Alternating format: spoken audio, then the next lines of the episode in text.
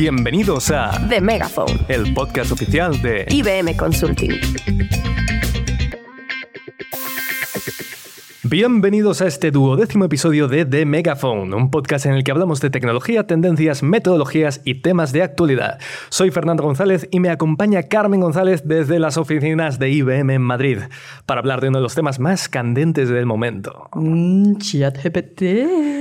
Y se nota además que el temita gusta, porque hoy encima tenemos a un montón de público que está súper animado. Pueden aplaudir, bien, vale, vale, muy bien, muy bien. Eh, eh, la gente, los haters dirán que es fake, pero no, el aplauso es real. ¿eh? Eh, y además tienen ganas de saber un poquito más, así que por eso hemos traído a dos IBMers que saben mucho del tema. Un fuerte aplauso para Enric Delgado, director del Client Engineering en IBM en Spigi y IBM Distinguished Engineer, y Jaume Miralles, responsable de la oferta de servicios de inteligencia artificial en IBM Consulting. Así que un aplauso a los dos. ¿Cómo cracks. estáis? Muy bien, muy bien. Gracias por invitarnos. Así es todo un honor ya. El Este, placer es todo nuestro. Esto. este podcast que ya tiene, pues hombre, 12 capítulos es, es mucho, ¿eh? Estamos ahí Ya cerca, ves, ya cerca ves. de Londres. De aquí a Londres, exacto. Bueno, eh, empezando por, por el principio, ¿no? Como se diría, eh, dentro de lo que es el tema de ChatGPT, eh, inteligencia artificial generativa, es un tema que además cambia la- a una velocidad exponencial y lo que hoy puede ser verdad, quizá mañana ya no lo sea. Así que vamos a empezar por lo básico. Eh, ¿Qué es la inteligencia artificial generativa? ¿No? Bueno, empecemos por ahí. Vale, venga, me lanzo yo. Am, a ver, yo pondría la inteligencia artificial generativa en contraste con lo que era la inteligencia artificial hasta hace un par de años. Es decir, inteligencia artificial hace mucho tiempo que existe y hemos hecho modelos de inteligencia artificial que son capaces de reconocer patrones pues, a un nivel de precisión bestial. O sea, hoy en día hay modelos que una radiografía son capaces de verla y detectar un tumor mejor que un médico. Y esto ha sido la inteligencia artificial hasta hace, pues, um, no sé, un par de años o así. Hasta hace un, hace un par de años, pues, eh, entró una nueva, digamos, oleada, de- por decirlo de alguna manera, de inteligencia artificial, un nuevo tipo de modelos que son los que englobamos dentro de esta idea de inteligencia artificial generativa, que no trata solamente o que no es capaz solamente de reconocer cosas, sino de crear cosas. ¿Vale? Los primeros ejemplos de esto han sido estos modelos que son capaces de generar imágenes. Si todos habéis visto el Midjourney, el Dalí Stable- y esta Exacto, cosa. Dalí, el de Stable Vale. Diffusion Exacto, sí. pues que hace- hacen virguerías. Eso no reconoce nada. Eso lo que hace es crear, genera, ¿vale? Y de la misma manera que generas imágenes, pues puedes generar o crear audios. Y el exponente ya más conocido y por el que estamos aquí es el chat GPT, que genera texto y lo hace además muy, muy bien y muy convincentemente. A mí me gusta decir que llevan ya tantos años, ¿no? Las inteligencias artificiales entendiendo el lenguaje natural, entendiendo imágenes, entendiendo texto, entendiendo voz, que ahora ya, ya lo han entendido tanto que ahora son capaces de generarla. ¿vale? Y en cierto modo es así porque los modelos o la tecnología que por debajo ¿no? ha ido creciendo, ha ido mejorando y ahora ha empezado a hacer ¿no? algo que hasta hace poco pues, estas inteligencias artificiales pues, no podían hacer. O sea, como un niño pequeño que al principio escucha y quizá le dices ve para allá, ve para allá, pero no habla. Y ahora el niño ya empieza a hablar, Sí. empieza a crear cositas ¿no? en su cerebro, quizá. Sí, sí. Sí, sí. Ah, digo, pues que nos gusta dar una definición un poco de, del pueblo, porque al final también nos escucha un montón de personas que no son técnicas ¿no? y que quizá dicen, IA generativa, bueno, ¿no? Conceptos, Sí, ah, palabrones traigámoslos ahí que viene después. a la Tierra. Y habéis hablado de modelos. Entonces, me gustaría que explicaseis un poco más eh, dentro del tipo de modelos. Eh, ChatGPT ¿no? se basa en modelos de lenguaje, ¿no? si no me equivoco. Entonces, ¿qué son estos modelos de lenguaje y, y los modelos también fundacionales, que también están basados en eso, y, y cómo funcionan? Pues en cierto modo lo que hay es unas, unas inteligencias artificiales, ¿no? Que al final son, en cierto modo, pues fórmulas matemáticas, aunque son todo por software. Y lo que haces es eh, hacerle ingerir mucho texto, ¿no? Si estamos hablando, ¿no? Texto y texto de diversas naturalezas, ¿no? Puede ser entrevistas, de transcripciones de, de, de- de audio, de películas, eh, la Wikipedia y Libros, también libros, artículos, código eh, de, de lenguajes de programación, ¿vale? Cualquier tipo de contenido. Y todo esto pues lo va ingiriendo, se lo va quedando y va aprendiendo. Entonces, cuando ya ha aprendido todo esto, pues, pues ya está preparado para luego, eh, cuando le pasas código, entenderlo, ¿no? Y también con esto al final pues llega a aprenderlo y luego es capaz de reproducirlo. Pero, y eso es un modelo de lenguaje, lo que has explicado ahora. Cuando lo que alimentas es el lenguaje, vas a tener un modelo de lenguaje. Cuando alimentas con imágenes, ¿vale? Y haces estos procesos, pues es un modelo de imagen y luego empieza a ver lo que se llaman modelos multimodales, que es que eh, hay una correlación entre texto de entrada y salida de imágenes o al revés. En principio, teóricamente cualquier combinación es posible. Mm. Y una pregunta también en, esto que tenía yo como la espinita clavada de... Hemos dicho que estas inteligencias artificiales aprenden, pero para que la gente lo entienda, esto de aprender, ¿hasta qué punto se puede comparar con el aprendizaje de un niño de tres años? Yo no soy neurólogo, no me atrevería a hacer una analogía con cómo aprende un niño. Pero sí que es verdad que estas, como, como decía Jaume, estos modelos al final lo que hacen es captar la estructura del lenguaje, que supongo, me imagino yo, que es lo que hace un niño a medida que va recibiendo inputs y va oyendo a sus padres decirle cosas. Estos modelos realmente, después de ingerir pues, mucha documentación y captar la estructura del lenguaje, al final solo hacen una cosa y es adivinar una palabra. Es lo único que hacen. O sea, tú le das una frase y él adivina la siguiente palabra, y luego la siguiente, y luego la siguiente, y luego la siguiente, y luego la siguiente. Y esto es algo muy, muy curioso porque a base de adivinar siempre la siguiente palabra son capaces de montarte un texto súper bien estructurado. Yo cuando pienso en cómo escribir un artículo, un texto, pues uh, yo no voy pensando palabra a palabra. de más a menos, ¿no? yo pienso, pues empiezo ahí arriba, me monto la estructura, pienso un poco los bloques y luego pues voy detallando. Estos trastos, estos modelos, perdón, no funcionan así, funcionan simplemente adivinando la siguiente palabra y haciendo eso consiguen al final tener una estructura mejor que igual de la que yo habría hecho. por mera probabilidad, se diría, sí, sí, de lo que sería el modelo que les ha entrenado, ¿no? Exacto. Ellos por probabilidades adivinan la siguiente palabra después de una frase, un texto muy largo o menos largo. Eso te hace reflexionar de lo predecibles que somos los humanos. Sí, sí. Porque al final, ¿no? Lo que ha hecho es ingerir textos escritos por humanos. Hoy por hoy el texto existente está escrito por humanos. Veremos de aquí unos años cómo está la cosa pero al final el lenguaje, ¿no? Las construcciones lingüísticas son predecibles. Los patrones, ¿no? Hay patrones. o sea, eso, volviendo a tú lo que tú decías, ¿aprende un niño pequeño igual? Insisto, no soy neurólogo. Pero yo diría que un niño cuando habla no va pensando en su siguiente palabra. Yo creo que debe tener estructuras un poco más abstractas, más abstractas en, su cabeza. Claro. O sea, que no creo que sea exactamente igual. Es que es la sensación un poco que da también, incluso desde fuera, cuando ves los textos que generan, pues da la sensación de que eh, son en cadena, pues tú mismo lo has dicho, como cadenas de palabras más que un texto. Lo hace bien, ¿eh? Y lo hace muy bien. lo hace súper bien. Lo hace muy bien. Y, pero, y claro, después lo hace como con ideas detrás, como le puedes decir, eh, escríbeme esto como si fueras eh, Cervantes, por ejemplo. Y dices, wow pues qué fidelidad. Pero es muy curioso el ejemplo del niño, porque realmente eh, las redes neuronales, ¿no? que siempre se pone el símil con las neuronas del cerebro, de hecho se llaman así por el, por el símil, pues eh, efectivamente se aprenden a base de, experimentación, a base de prueba y error, a base de, ingerir y van a crear unas, unas estructuras que, o sea, realmente cómo funciona el cerebro tampoco se entiende obviamente tampoco soy yo neurólogo, ¿no? Y hay mucha gente que lo va entendiendo. las redes neuronales tampoco, por cierto. por eso digo, por eso digo que, que esta es esa similitud, ¿no? y, estos fenómenos que pasan ahora de que de que a veces estos grandes modelos están aprendiendo y hacen comportamientos no esperados, ¿no? Han, como hecho, han generado algo que, los científicos o los técnicos que lo han eh, programado, lo han preparado, no esperaban, ¿no? Pues un poco como el cerebro del niño. El cerebro del niño va, ingiriendo, ¿no? Es una esponja, se hacen unas construcciones ahí dentro y luego el niño aprende y, es capaz de hacer cosas. se, me ocurre un, un, ejemplo de por qué un niño o la cabeza de un niño funciona igual que la de una cosa de estas. Y es pensando no en las ellas generativas, sino las, las predecesoras, las que se llamarían discriminativas o que hacen clasificaciones. Si tú quieres entrenar a un modelo de inteligencia artificial para que pues, eh, reconozca mm, relojes, ¿vale? Pues ¿cuántos ejemplos de relojes tienes que darle? Pues centenares, centenares, uno detrás de Tienes que pasarle montones de imágenes de relojes para que él al final diga, ah, esto también es un reloj.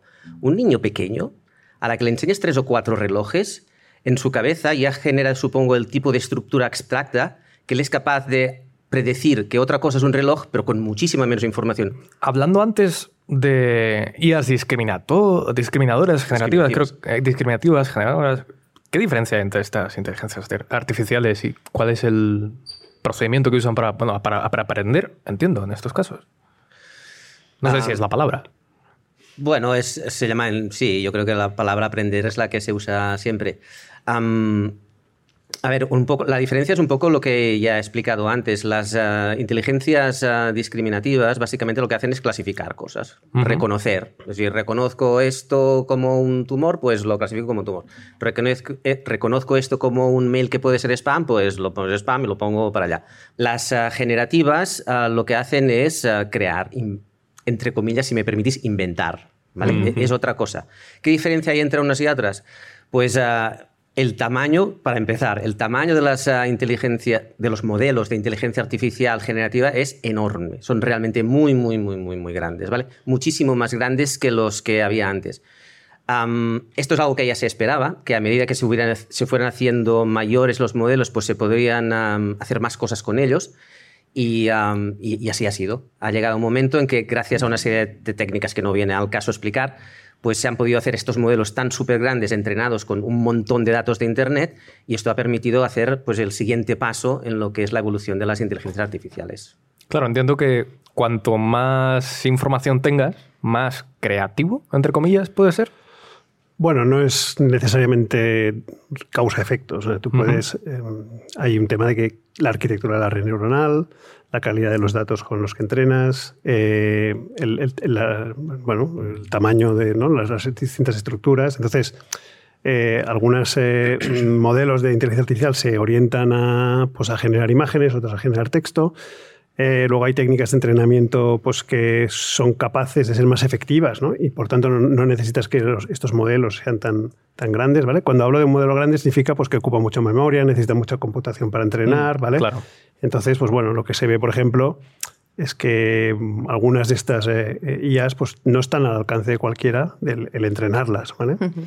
Entonces, bueno, eh, esto lo que nos lleva es a que bueno, pues son estas empresas ¿no? como eh, OpenAI, ¿no? que saca ChatGPT, ¿no? pero y hay otras, ¿no? empieza a haber competencia, ¿no? ChatGPT empieza a tener competencia. Y poco a poco vamos, esto es un tema que evoluciona muy rápido y iremos viendo más, yo creo. Quizá también depende del objetivo ¿no? con el que en, entrenes eh, ese modelo, porque quizá para un objetivo específico ¿no? pues no necesitas que sea tan grande ¿no? ni que tenga tanto entrenamiento si tienes muy claro hacia qué quieres irlo o los datos no tienen que ser públicos para todos, ¿no? sino que tiene que ser algo como más específico quizá para Bueno, aquí lo, lo, gracioso del tema es que el, todo empezó con un vamos a probar a ver este modelo grande, grande, a ver qué pasa. ¿no? Entonces eh, luego empezó a verse los usos y los usos empezaron a sorprender y se vio una línea, se vio que funcionaba, que, que podías generar eh, todo tipo de textos ¿no? y, que, y que respondía a las instrucciones. Y a partir de ahí se desató el boom. ¿no? Yo creo que eh, Enrique decía esto hace un par de años, hace un par de años que la ciencia o la tecnología ¿no? está con esto, pero a nivel sociedad esto ha salido, pues bueno, diciembre, enero, ¿no? Ha sido sí, un poco este año, ¿no? Si sí. podríamos poner un punto de inflexión el 1 de enero, ¿vale? Por poner una fecha limpia uh -huh. y, y, todos lo hemos eh, vivido, ¿no? Y todos lo hemos tocado y es algo pues, que, está, que antes quizá la inteligencia artificial era un tema de técnicos ¿no? o, de, o mundo empresa, ¿no? Mm. pero ahora ya a, a, está en la sociedad y todo el mundo habla de ello. Al alcance de tu mano, literalmente. Puedes entrar. Literalmente. Y lo usan estudiantes y lo usan eh, to, todos los profesionales, ¿vale? Uh -huh. Ahora hay una preocupación por la regulación, o sea, uh -huh. esto está pues ahora en el candelero social, ¿no? Eh, pues en boca de todos, ¿no? también de las empresas. ¿vale? Lo que pasa es que allí hay otro tipo de preocupaciones ¿vale? y, y, se busca pues esto, ¿no? productividades, a ver cómo se utiliza, etc. Pero yo, yo, me gustaría retomar lo que tú preguntabas sobre los modelos grandes o pequeños. Uh -huh. es, es, realmente relevante y como habéis dicho al principio, esto va cambiando súper, súper rápido. Pero es cierto que estos primeros modelos de inteligencia artificial que han salido, tipo ChatGPT, son inmensos. Inmenso quiere decir pues, uh, que tienen o sea, para construirlos has necesitado miles de procesadores durante días, incluso semanas, trabajando a toda máquina. Y el coste de estos modelos es de millones, literalmente. literalmente. Aparte, es muy, muy grande. Ahora bien, pasada esta primera oleada de estos megamodelos enormes, también se ha empezado a ver que modelos más pequeñitos, uh -huh. mucho más enfocados a casos de uso más concretos, y con datos de mayor calidad, porque a veces datos de mayor calidad implica que puedes hacer modelos más pequeñitos, es lo que está empezando a verse que tiene mucho más sentido. Son menos costosos, afinan mucho más los casos de uso y, ah, y, también son más respetuosos con el medio ambiente, porque la cantidad de. la, la, huella de carbono que dejan estas cosas es brutal. Lo has dicho y lo he pensado, digo, el planeta está ahí. Que nos reímos, pero es una realidad. Esto... Es que hay que poner las computadoras con placa solar o algo. Y los puntos sobre las IES, aquí eh... hay que, hay que ser finos. Hablábamos fino. antes de, de, entrenar ¿no? a estos modelos, entonces, para explicar un poco más qué es esto de entrenar, que parece que es. Eh, todos debemos ir al gym. Eh, ¿Cómo se entrena ChatGPT o estos modelos, estos modelos similares, ¿no? para que puedan entender y, y responder a las preguntas que, que tú le haces o, o que te, le das un prompt ¿no? y que te responda con, una solución. Hay como varias eh, etapas o, o, modelos de entrenar. ¿vale? Uno es, no tengo nada, parto de cero, lo que tengo es una, ¿no? un algoritmo, un código ¿no? y mogollón de datos. Y es ese proceso que dice Enric, ¿no? que es muy costoso, que necesitas muchas CPUs, ¿vale? Esto no está al alcance de cualquiera. El siguiente nivel es cuando lo que se llaman, lo que llamamos, o se llama, de hecho, los foundation models, ¿vale? vale. Que son como modelos que ya están preentrenados hasta vale. un cierto nivel y tienen la capacidad, ¿no? De hacer diversas, diversas tareas. Mm. Solo falta hacer lo que se llama el fine tuning, ¿no? el acabar de enseñarles la última tarea, ¿no? Es como como alguien que entra en una empresa ¿no? y ya tiene una, ha hecho una carrera universitaria, tiene una base, pero uh -huh. no está preparado para aún para esa tarea y, y, necesitará pues, un cierto entrenamiento para hacer una determinada tarea. ¿no? El traje de Zara, en plan, te sirve, pero a lo mejor te lo tienen que coger. ¿no? El otro sería el traje de sastre, en plan, a medida y pa, pa, pa, Bueno, yo diría que es el sastre que sabe manejar. Ah, es, vale, ¿no? es el Estamos hablando de la, persona, de, de, de la vale. gente, ¿no? el, que, el que realiza. Entonces, eh, cuando tienes estos Foundation Models, ¿vale? y que muchos de ellos están, son accesibles, son de dominio público, eh, hay un proceso más, bastante más ligero, que es con los datos tuyos o con los datos que tú necesites, eh, le enseñas a hacer esa tarea o tareas. Vale. ¿vale? Ya es un concreto. Esto es más asequible, requiere también cierta computación, requiere cierta ciencia. Y luego están los modelos estos más, como el ChatGPT, en el cual es un modelo que está preparado para recibir instrucciones y va a hacer una u otra cosa en función de lo que tú le digas, ¿vale? que es lo que llamamos el prompt. Básicamente es cuando coges ChatGPT y le pides, hazme un poema, lo que uh -huh. quieras que le hagas, él eh, es capaz de entenderlo y, y, bueno, y lo hará pues mejor o peor, ¿vale? Si no lo hace bien, pues ajustas esa petición. Algo así como propósito general, ¿no? Algo que podría utilizar para cualquier cosa. Porque esa es un poco la sensación de, de ChatGPT, así que le puedes pedir... Cualquier cosa que sea con el lenguaje, ¿vale? Mm, vale. Manipular lenguaje. Eh, y luego, bueno, lo que sucede con ChatGPT y sobre todo lo que la experiencia que tenemos es que se usa como si fuera un buscador. Le preguntas cosas, ¿no? Y lo cierto es que contesta. Lo que pasa es que no está diseñado para devolverte una respuesta verdadera. Está de, este, este modelo de probabilidades está, está, está, preparado para devolverte una respuesta plausible. Es que te puede mentir como un bellaco pero no lo hará conscientemente, el pobre no sabe. No, sí, no le voy a pedir que vaya, que vaya a juicio, ¿sabes? No, pero... No. Es decir, es una herramienta muy útil para que genere contenido que te va bien, pero tienes que tener la capacidad de, de supervisarle, uh -huh. ¿vale? Sobre todo si lo vas a usar para tareas más o menos críticas. ¿no? Vamos, que no te lo creas al 100%, que al 100%, revises. Entonces eso, en el dominio público y personal, pues bueno, está bien, ¿no? Aunque bueno, hay que vigilar. En el dominio empresa, pues hay que tomar ciertas cautelas y, uh -huh. eh, pues bueno, separar lo que es la gestión del conocimiento de lo que es eh, la manipulación del lenguaje. Entonces estos modelos, pues están preparados para hacer muchas tareas, pues que resuma, que te lo traduzca, que, que extraiga información, este tipo de, de, tareas prácticas.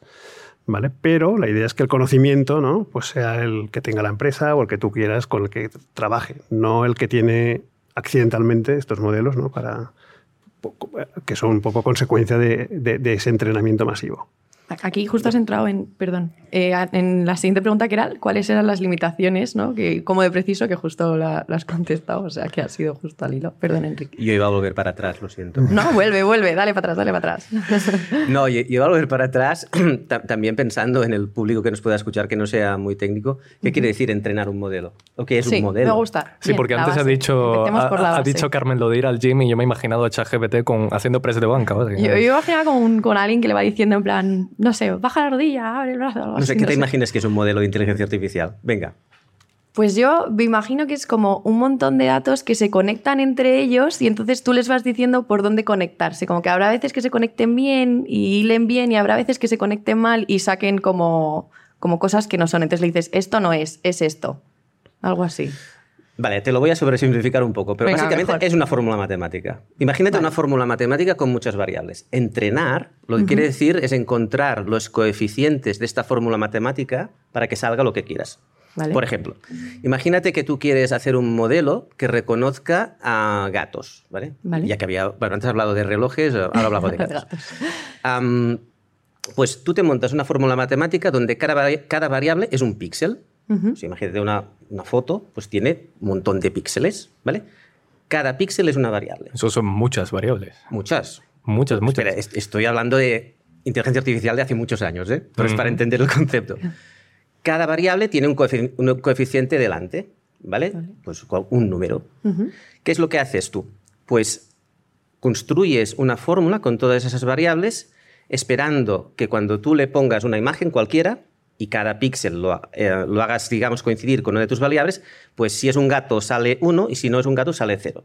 Entonces, entrenar, ¿qué quiere decir? Pues que yo le voy metiendo ah, fotos al- al- a esta formulita, ¿vale? Una foto y otra y otra, y cada vez que pongo una foto, ajusto un poquito los coeficientes de cada variable para que al final salga lo que yo quiero. Es decir, Vale. si, es- si la foto es de un gato, quiero que me salga un 1, y si la foto no es de un gato, quiero que me salga un 0. Vale. Y después de centenares, a veces miles de fotos, tú consigues ajustar los coeficientes de toda la formulita de manera que cualquier foto nueva, si hay un gato, allí te sale un 1. Y si no, te sale un 0. Es una fórmula matemática. Ya está. Pregunta que no tiene nada que ver con esto, pero me ha surgido. Eh, ¿Tú sabes lo de cuando vas a crearte un formulario o algo y entonces te sale como unas fotos y te dice selecciona la moto o selecciona el semáforo? O sea, realmente eh, lo hacen para saber si eres humano o no, pero ahora ya, ya lo podría hacer una maquinita. Hoy en día ya es... Vale, pues nada, ahí lo dejamos. Pues ahí, a eh, todos los que nos escuchan. ¿Are you a human? Bueno. Es que me ha recordado un montón a la movida esta de dónde está la moto, que es como, es como ir Sí. seleccionando. El, el tema es, o sea, esto eh, he puesto un ejemplo de un- inteligencia artificial o de modelos de hace mm, mucho de tiempo. la base, ¿no? Quizá de la tecnología. Hoy en día, pues estas fórmulas matemáticas, en vez de tener pues eh, mil variables, tienen centenares de miles, millones, billones o incluso trillones de variables. Wow. ¿Vale? ¿Qué quiere decir? Que para ir ajustando cada uno de los coeficientes de un trillón de variables, pues necesitas un montón de información. ¿Vale? Y de ahí pues que tengas necesitas eh, entrenar todo Internet, bueno, meterle datos de todo Internet para encontrar esos numeritos. Y hablando ya de casos de uso reales, ¿no? Para que eh, nuestros oyentes se puedan poner manos a la obra, si es que no lo han utilizado aún. eh, ¿Cómo se puede utilizar ChatGPT o modelos similares? Porque creo que también hay otro de Bing, si no me equivoco, ¿no? Que también es de. Sí, una pregunta, generativa. ¿son son el mismo? Porque había escuchado algo como Es que algo los como habían también de comprado. OpenAI. Son, el mismo, el mismo tipo, o sea, para lo que hemos hablado sirve, ¿vale? Es el mismo tipo de naturaleza. Lo que pasa es que seguramente pues, los datos que han utilizado son distintos. Algunos ser- serán comunes, otros serán distintos. La arquitectura de la red, pues puede- el diseño, ¿no? Pues puede ser distinto, ¿vale? En- muchas veces, eh, o sea, hay muchos eh, modelos de dominio público donde tú puedes ver el diseño de la red y puedes ver con qué se ha entrenado. Los de las empresas, pues ahora pues, lo normal es que sean cerrados, ¿no? Y no te explican el, la- el ingrediente secreto. Claro. ¿vale? Pero conceptualmente pues no deja de ser redes neuronales. ¿vale? Entonces, pues bueno... ¿Cómo eh, lo podemos utilizar? la, la idea es que al final tú lo analizas como una caja negra, ¿no? Le haces pruebas y ves cuál te funciona mejor o peor para lo que tú quieres hacer, ¿vale? Todos conocemos el ChatGPT, ¿vale? Que si el 3.5, el 4, ¿no? Pero empiezan a salir otros, ¿no? Que quieren, pues, competir con, con esta herramienta. Lo que pasa es que el primero, pues, ha sido el famoso. Ujú. Ha quedado el pelotazo, sí, desde luego. Seguramente, o sea, hablando de casos de uso, o sea, como generan cosas, pues todo lo que sean ah, trabajos de, de- de diseño, ah, pues, am, pues pu- pueden ser ayuda. Yo soy un diseñador de ropa, pues una máquina de estas me puede ayudar a inventarme nuevos modelos, ¿vale? Ujú. Y, eso está muy bien. Pero seguramente el caso de uso más, am, más práctico y más utilizado hoy en día es en la generación de código. O sea, hay, yo no sé si hay como 28 millones de programadores en el mundo, algo, algo así, y hay un estudio que básicamente tiene calculado que utilizando generadores de código automático, tipo ChatGPT, no exactamente ChatGPT, pero tipo ChatGPT, esta gente puede producir un 50% más de código.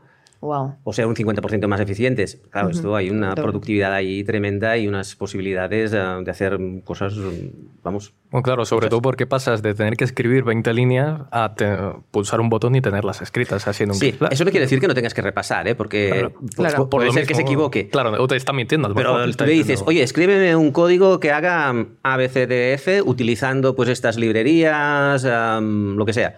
Y él, te, y él te lo escribe todo. Sí, sí. Y por lo menos te da un punto de partida sobre el cual pues am, luego retocas un poquitito y a la correr. "Ah, Pues qué apañado. También habría que ver, eh, entender qué, qué- qué es generar, ¿no? Porque una, un- una opción es cuando tú le pides que genere pues, eh, un libro de no sé qué o un cuento y dejas pues, que el, el- el cuento, pues, la IA fluya y genere el argumento y los personajes, ¿no? Y tú no tienes ningún tipo de control. Luego empiezas a especificarle y le vas dando instrucciones para que genere, pero esa generación mm, es muy eh, a criterio de, de- de- de la máquina, ¿no? Otro, otro entendimiento de generación es, por ejemplo, hacer un resumen. Yo tengo un texto, un artículo, un texto largo y quiero sacar una, una síntesis. Eh, Eso es una, es una tarea generativa. Es decir, primero tiene que entender las ideas, ¿no? la, la semántica que quiere decir ese texto y luego, por resumir, lo más importante. ¿vale? Allí te aprovechas de- del conocimiento del lenguaje de esos modelos, ¿vale? pero tu tarea, eh, digamos que tú le das el texto con el que tiene que trabajar y, eso obtienes ese resumen. Eso, desde un punto de vista empresarial, pues es bastante más práctico. Aquí, li- ligando con lo que dice Jaume y con algo que él mismo ha dicho hace mucho rato, am, pensamos en estos modelos generativos normalmente en términos de, de- de imágenes o, o de texto, si hablamos de todo esto, pero hay muchos otros tipos de lenguaje. Por ejemplo, el lenguaje de la química.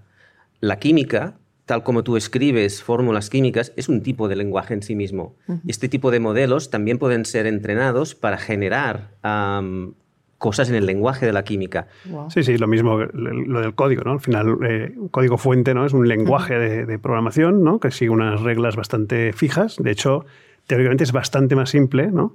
Eh, el lenguaje de programación es mucho más estructurado ¿no? Claro, que, sí. que el lenguaje natural humano. ¿no? Entonces, en teoría le debería ser incluso más fácil. ¿Vale? Entonces, bueno, tanto entender lenguaje para que luego pues, lo documente o a partir de un buen diseño funcional escrito en lenguaje natural que saque el código, pues son casos de uso que se están eh, cada vez más probando y usando. Y bueno, pues al final esto, pues sí, transforma, transforma la manera en, en cómo vamos a trabajar. Aquí justo íbamos, porque claro, eh, ¿cuál, ¿cómo va a transformar? ¿Cuál va a ser el impacto o cuál creéis que puede ser el impacto potencial en el mundo de, de lo- de la, de la empresa? ¿no? De- de la- bueno, ya de la tecnología el impacto es brutal, obviamente, pero En el trabajo de los programadores ya lo hemos contado. Ya Total. se ve que 50% de mejora. Uf, ojo, ¿eh? Bueno, todo lo que sea en automatización de tareas y productivización del trabajo de una persona, o sea, lo que antes podía hacer una persona en este tiempo, ahora puede hacerlo en la mitad. O, o, o míralo al revés. Una persona que antes podía hacer todo este trabajo puede hacer el doble, ¿vale? Con las ayudas que puede darte este tipo de, de, de, ah, de- herramientas ah, o de, de modelos. Ah, la generación de lenguaje pues es un ejemplo, pero hacer tareas como, oye, búscame pues un hueco en mi agenda para hablar con, con estas personas que tengo aquí delante y envíales, por cierto, un mail avisándolas de que las voy a convocar. Escribir correos, dime que sí. Escribir correos. Dime que sí. Eso es generativo. Ojo, cuidado.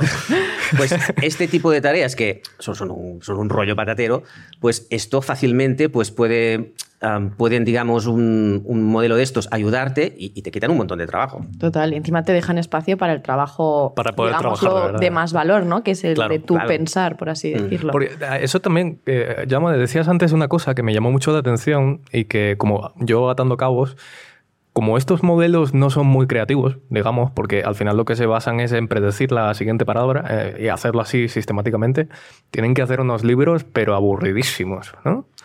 Yo no he leído Bueno, ninguno, pero a lo mejor tú sí, Es un ¿sabes? tema este de la creatividad, antes lo hablábamos con Enrique, eh, que es la creatividad. ¿no? Al final eh, es un poco a partir de mucho conocimiento, ¿no? cruzarlo, hacer algún tipo de síntesis y, y combinar cosas. ¿no? Entonces esto, pues bueno, en cierto modo, sin ser conscientes, pues las máquinas hacen este tipo de cuestiones. Cuando tú le pides un libro, a veces dices, oh, pues mira, ha quedado bien, ¿no? O, y entonces hay mucha gente que utiliza también estas herramientas como inspiración. Es decir, no voy a usar el resultado que me da este sistema, pero me va a inspirar para luego yo trabajar Sí, sobre yo ello. lo ¿no? uso así, un poco para romper Sí. el momento hoja en blanco, También, por así claro, decirlo, me claro. parece muy útil. Pero luego, por orgullo propio, Ah. me gusta luego crearlo yo. O sea, Y- y- pero es como un mood board, por Claro, así decirlo. Y en la parte de imágenes, pues bueno, ha habido bastantes debates, ¿no? Sí. Sobre- Sobre si una IA puede generar arte o no, ¿vale? Esto yo creo que da para otro, otro capítulo de, Sí, creo es que sí. arte. ya. que Que es es arte, arte y bueno, tal, bueno. ¿no? Entonces, bueno, sí que es cierto que van a generar contenidos. Existe también, ¿no? Gente que tiene la habilidad de dar, digamos, las instrucciones eh, necesarias para que lo que vaya a generar esa IA pues sea lo que uno espera, ¿vale? Porque no es lo mismo usarlo en plan, sácame lo que sea, Sí. a mm, que yo quiero, tengo una idea muy, muy concreta y quiero que la, que la IA haga lo que yo quiero que haga. Sí, Entonces hay que saber darle las instrucciones. Muy Claro. necesario esto. Yo lo, lo he entendido un poco como aprender a buscar en Google. Yo al menos cuando empecé a buscar en Google no buscaba muy bien y ahora como que ya sé cómo escribirlo para que luego me saque como lo que quiero y también con el chat GPT al principio, claro, yo lo usaba como un poco como Google, entonces no. Pero ya luego he dicho, no, claro, hay que ponerle el tono, hay como que darle mucha especificación de Esto- lo que querrías, ¿no? De matices. Esto me pasó decirlo. hace poco, lo expliqué hace un- a unos compañeros hace, hace no mucho. Me pasó exactamente esto. Yo este, este verano quería irme con mi mujer de vacaciones a la costa este de Estados Unidos y le dije al chat GPT, montame un viaje para irme de, pues, eh, de, de la punta norte a, a Washington siguiendo la costa, ¿vale? Ah. Y, ostras, el tío me montó un viaje chulo. ¿Sí? Luego pensé, vamos a refinarlo. Y empecé a darle instrucciones sobre esto me gusta, esto no me gusta. Pues me gusta ver faros, me gustan restaurantes, quiero pasar por Nueva York sí o sí, quiero ver un espectáculo de Broadway. Y entonces, pues dándole más instrucciones, pues luego cuando al final le pregunté, montame el viaje, me lo montó súper mucho más ajustado, que es lo que antes comentaba Jaume, de que técnicamente se llama el prompting. Es decir, hay que saber también utilizar estas herramientas. Sí, hay que aprender Y yo poco. poquito a poquito también he aprendido pues cómo hacer estos promptings. El prompting básicamente es la información que tú le das antes de la pregunta final, pues para dirigirle y para que te saque exactamente, bueno, más exactamente lo que tú quieres. Este es- me voy a apuntar la de los viajes, ¿eh? Me ha gustado. Gracias. No, Sí, Funciona bien. Me voy a Croacia este verano, vamos a ver qué. Pero esto, eh, además, es que el saber preguntar a una IA, y una IA con nombres y apellidos, a veces no se pregunta igual un modelo que otro, ¿no? Eh, es ya casi una, una- una nueva disciplina, ¿no? De, de- de- casi casi laboral, ¿no? Y es- está este rol, ¿no? Que se empieza a hablar del prompt engineer, ¿no? Que es el saber preguntar. Y hay también mucha investigación sobre cómo exprimir las capacidades de estos modelos en base a, a- a- a cómo preguntas, ¿no? Y empieza a haber técnicas, técnicas de, de- de preguntar, ¿no? Entonces, por ejemplo, a mí me sorprendió bastante cómo eh, hacer que, que ChatGPT, ¿no? los modelos que, que- que hay ahí, resuelvan problemas de física. El típico de un tren sale de Barcelona, otro sale de Madrid, ¿no? A tal velocidad, Bueno, ¿dónde se cruza? ¿no? Este tipo. Sí, no, y le está salvando a mucha gente. La selectividad, ¿no? Sí, sí. Pues esto, si se lo pides, resuelve este problema y le pones el problema, pues falla, ¿no? No lo sabe hacer bien. Pero si le vas diciendo, hazlo paso a paso, ¿no? Y le vas dando ciertas instrucciones, pues entonces sí es capaz de, de llegar a, re- a resolverlo. ¿Vale? Entonces, eh, no es solo el, el modelo en sí, ¿no? El cómo se ha entrenado y tal, tú tienes el mismo modelo y ya según cómo lo preguntes, ¿vale? Y ahí hay técnicas, ¿vale? Y hay incluso cursos de formación, eh, de, de- de- de cómo preguntar a, a- al chat GPT.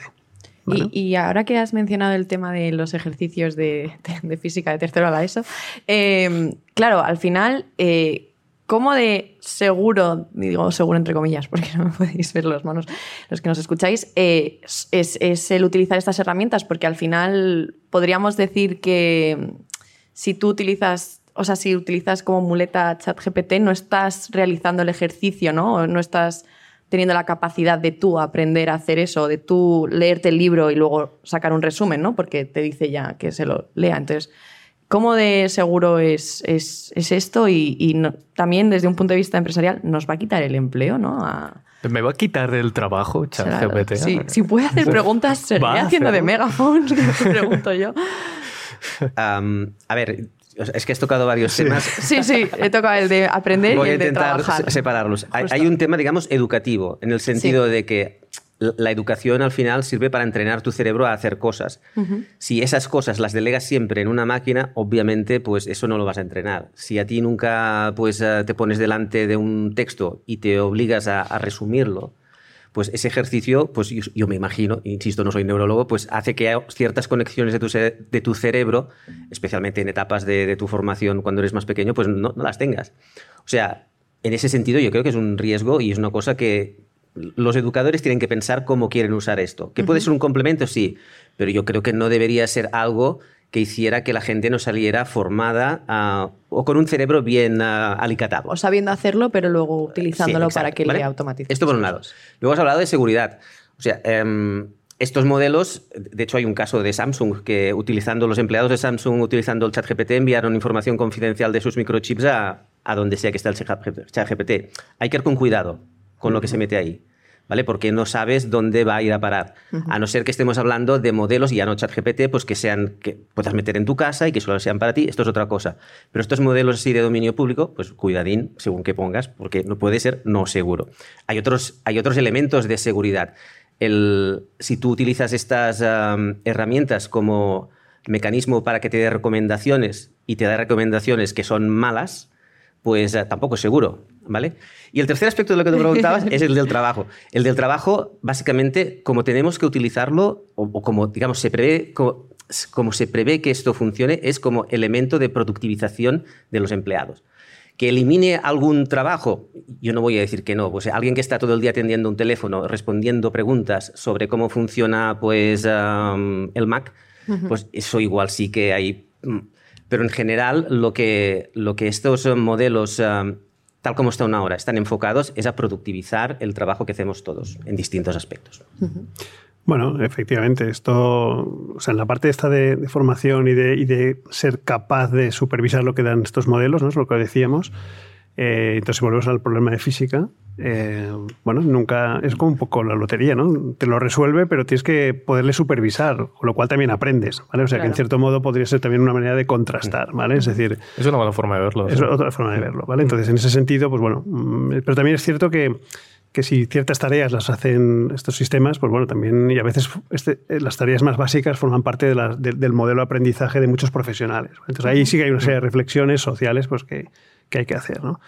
En cuanto a- al impacto en el empleo, pues, pues, de acuerdo con lo que dice, estoy de acuerdo con lo que dice eh, Enric, yo creo que va a vamos hacia un incremento de la automatización. ¿vale? Entonces, eh, bueno, pues habrá ciertas tareas que, que tendrás un asistente que te, te- te las hará. Tú harás menos trabajo, pero lo vas a ir supervisando. Y algunas, pues igual se harán totalmente automáticas, ¿no? Por algunos sistemas, etcétera.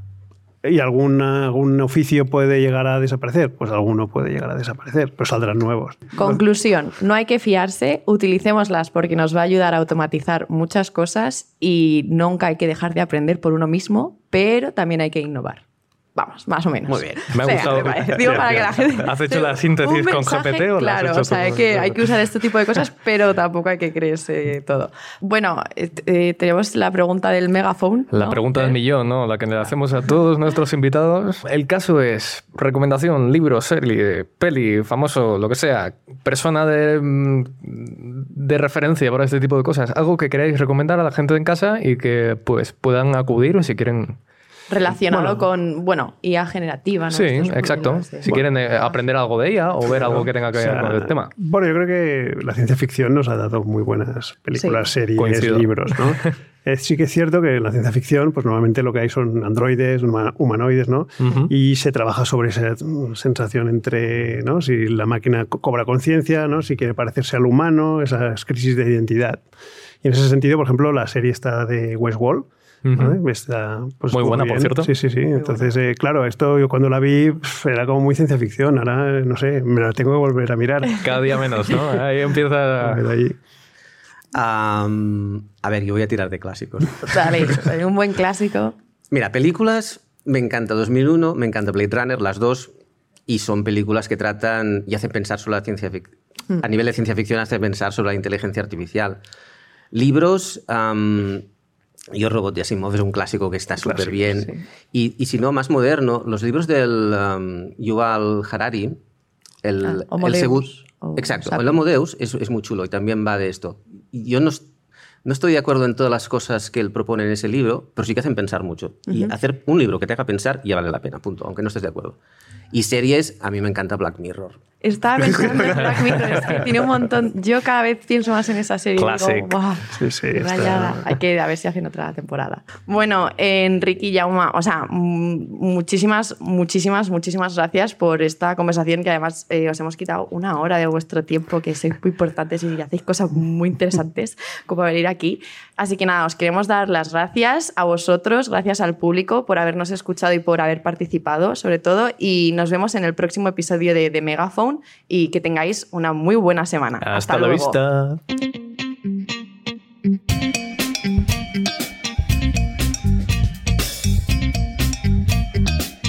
Esto ha sido The Megaphone, el podcast de IBM Consulting.